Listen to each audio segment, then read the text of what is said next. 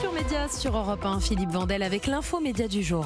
Si votre ado, garçon ou fille scotché à son smartphone vous explique qu'il ou elle est en train de se cultiver, il y a de bonnes chances pour que vous pensiez qu'il ou elle se moque de vous. Idem si son grand frère de 18 ans vous filme avec le smartphone à la sortie du lit en expliquant qu'il prépare le festival de Cannes. Eh bien, ça n'est pas complètement certain, car TikTok, la plateforme préférée des ados, investit de façon très visible le milieu de la culture. Partenaire le mois dernier du Festival du Livre à Paris, c'est le salon du livre qui a changé de nom, partenaire du Festival de Cannes dès demain, promoteur de Booktop, club de lecture mondial aux 124 milliards de vues, TikTok veut montrer qu'il n'est pas condamné à être l'appli dont 29% des jeunes membres français, d'après une étude commandée par la Fondation Jean Jaurès, 29% des jeunes français pensent que la Terre est plate, mais également un formidable outil au service de l'intelligence et de la création. Alors, est-ce que c'est un engagement sincère, un outil de communication ou alors les deux? On était très curieux d'en parler avec sa directrice française. Bonjour Marlène Mazur. Bonjour. Vous êtes la directrice des opérations de TikTok France depuis mars 2022. Nous sommes un peu plus d'un an que vous êtes en poste. Vous représentez une entreprise qui fascine et qui inquiète. Et votre parole est plus que rare dans les médias. C'est votre première radio en direct. C'est vrai. Merci d'avoir choisi Europe 1 et d'avoir choisi Culture Média. Concrètement, directrice des opérations, ça veut dire quoi? Ça veut dire que notre responsabilité avec l'équipe est euh, de faire grandir l'écosystème de TikTok en France. Euh, les utilisateurs de TikTok euh, en France aiment le contenu français et, donc on accompagne des personnalités publiques, des créateurs, des marques à un meilleur usage de la plateforme, à comprendre les bonnes pratiques et à pouvoir développer leur créativité sur la plateforme.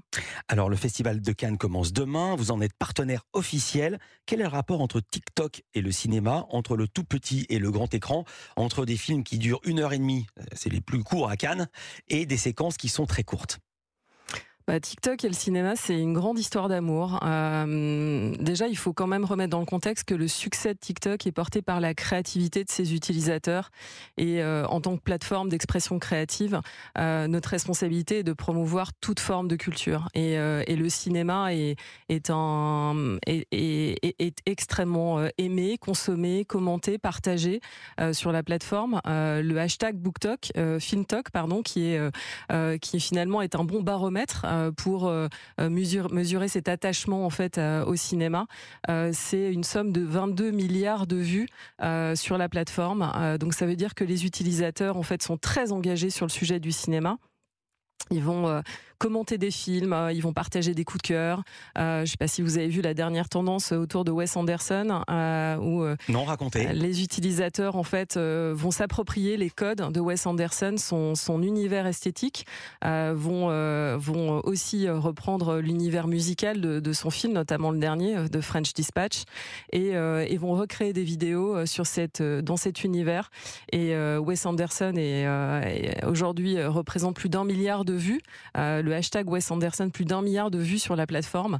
Euh, vous avez euh, des marques, euh, des, des, grandes institutions culturelles et des utilisateurs qui vont reprendre cette tendance. Juste un mot, puisque vous parlez de Wes Anderson, c'est fait en accord avec lui ou c'est malgré lui? Parce qu'on peut faire des hashtags de n'importe quoi, on peut faire des hashtags Macron sans lui demander son avis. En fait, c'est euh, finalement cette communauté de fans qui va s'approprier son univers esthétique et qui va euh, tenter de reprendre ses codes.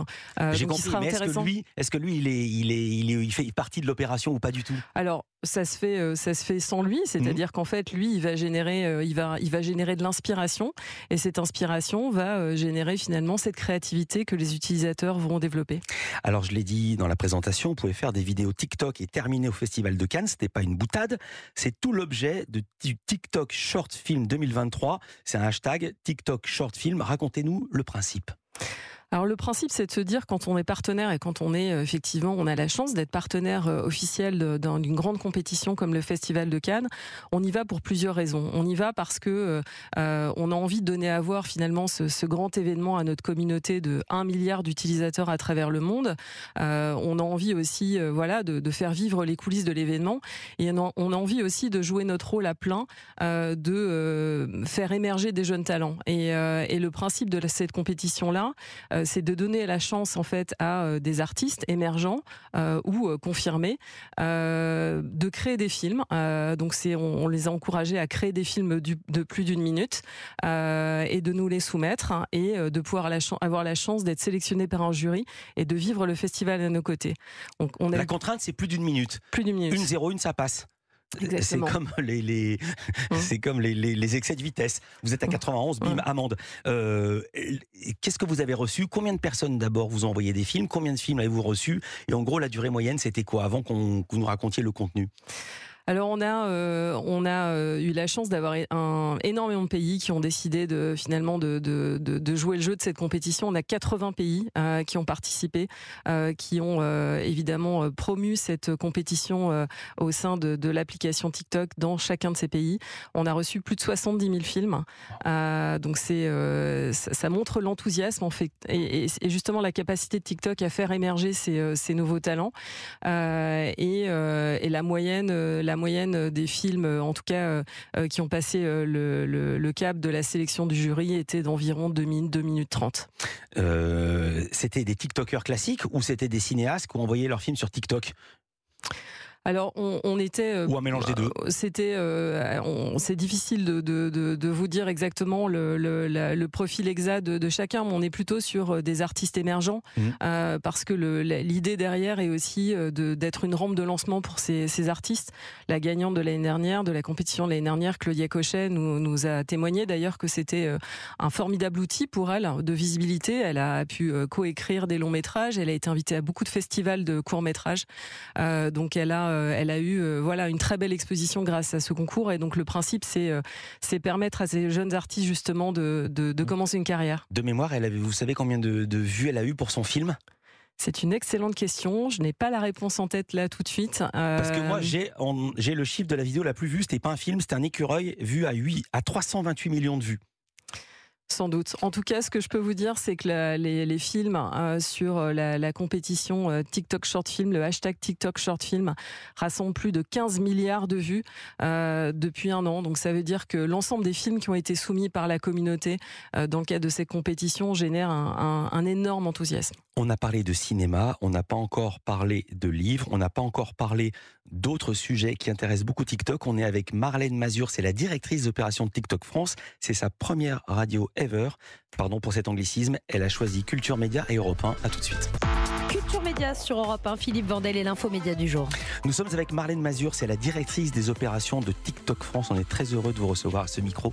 C'est votre première euh, radio, je l'ai dit. Et vous avez choisi Europe 1, vous avez choisi Culture Média, vous avez bien eu raison. On va parler du livre TikTok, on l'a dit dans la première partie. Si vous avez raté la première partie, vous n'aurez écouté, il y a le podcast, ça sert à ça, europe1.fr. TikTok investi dans le cinéma. Vous serez à Cannes à partir euh, du lancement du festival aujourd'hui ou demain. Le mois dernier, vous étiez partenaire du Festival du Livre de Paris. C'est le nouveau nom du Salon du Livre. Euh, c'est très bien. Mais pour les parents qui se battent pour que leurs enfants lâchent le smartphone pour lire un livre, ça peut énerver ou ça peut paraître antinomique. Expliquez-nous que vient faire TikTok dans la littérature?